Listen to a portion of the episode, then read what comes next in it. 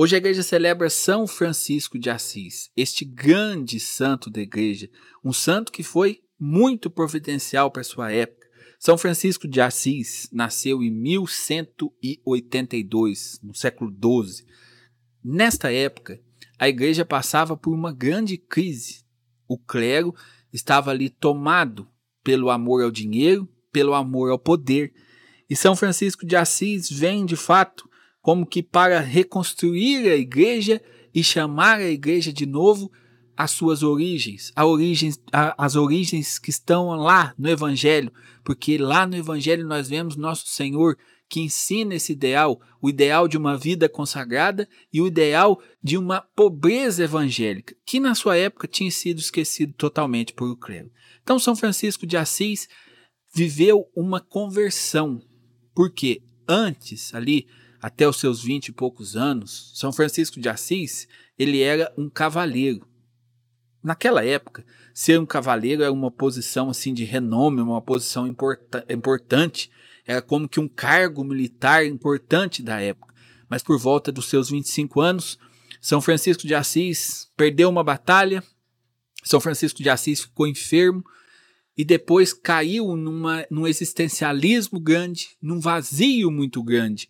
Até que um dia ele estava rezando em uma igrejinha abandonada, uma igreja consagrada a São Damião, e ali rezando ele ouve uma voz, uma voz que diz: Reconstrói a minha igreja. O jovem São Francisco de Assis, que até então estava ali, é, tinha tudo, tinha prestígio, tinha dinheiro, mas não tinha felicidade, não pensou duas vezes e começou a tentar responder essa voz que o tinha chamado a reconstruir a igreja. Mas São Francisco de Assis pensou inicialmente que era reconstruir concretamente a igreja, porque ele estava rezando ali em uma igreja em ruína e ele começou a rezar e a querer reconstruir essa igreja com, com tijolos mesmo, reconstruir ali a estrutura da igreja, até que em oração ele vai discernindo que a sua vocação era maior, era mais. São Francisco de Assis era filho de um mercador e aquele mercador rico foi viajar e São Francisco de Assis vendeu toda a mercadoria do seu pai para dar aos pobres, para ajudar as pessoas, para investir nessa reconstrução da igreja. Ao chegar, o pai de São Francisco de Assis fica muito revoltado com ele e o leva diante de um bispo ali para denunciar aquilo que o seu filho estava fazendo, tinha vendido todos os bens, dando aos pobres. E diante do seu pai, São Francisco de Assis, tira a roupa do corpo, dá o pouco dinheiro que restava, joga nos pés do pai, e ali o bispo da igreja acolhe São Francisco de Assis e ali vai começar a caminhada do gigante São Francisco de Assis, que vai entender logo que a reconstrução da igreja não era essa reconstrução meramente do templo, templo físico, mas era a reconstrução da igreja nesta, nesta questão de uma vida entregue em doação a Jesus, em doação aos irmãos. Muitas pessoas atribuem assim São Francisco como um filântropo, uma pessoa que está preocupada apenas em ajudar o pobre ou então até está ali ligada à causa dos animais, mas isso não resume São Francisco de Assis. Pelo contrário, se empobrece São Francisco de Assis. Por quê?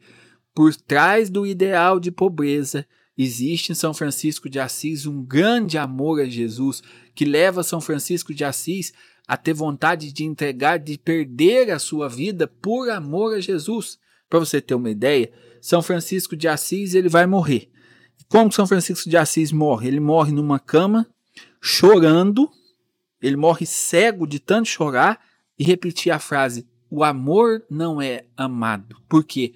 Porque ele via a indiferença que os homens da sua época olhavam para Jesus, a indiferença que os homens da sua época tratavam Jesus. E a vida de São Francisco de Assis foi toda consagrada e entregue a pregar o amor e a levar Jesus a todas as pessoas. São Francisco de Assis, por exemplo, viajou, fez uma, uma viagem, uma viagem para o Marrocos, que à época era um, um país muçulmano, e ele pretendia viajar ali para o Marrocos para morrer mártir, anunciando e pregando o nome de Jesus. Ele chega no país, a pregação de São Francisco de Assis é tão cativante que ele começa a converter as pessoas, quase converte ali também o, o sultão, o chefe do país, até que eles deportam São Francisco de Assis, e aos poucos São Francisco de Assis vai entendendo de fato que a sua missão era outra. Já desde muito breve, é, se reúne ao redor de São Francisco de Assis vários homens que queriam também viver o mesmo ideal de pobreza, de entrega a Deus.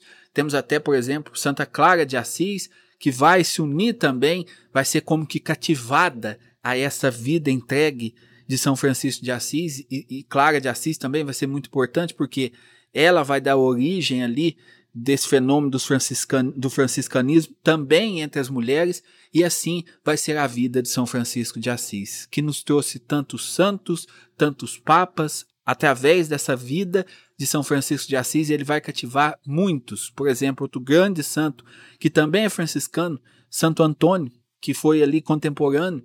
São Francisco conheceu Santo Antônio de Pádua, confiou a formação ali dos seus filhos a Santo Antônio, e assim a gente vê então, a vida de São Francisco de Assis é um convite. Um convite não apenas a viver a pobreza evangélica, a ajudar os pobres, um convite a entregar e doar a vida a Jesus por amor, se entregar por inteiro, como São Francisco se entregou. E principalmente, é claro, se entregar e amar Jesus que também está no outro, que também está no pobre, tanto é que você vê a vida de São Francisco de Assis.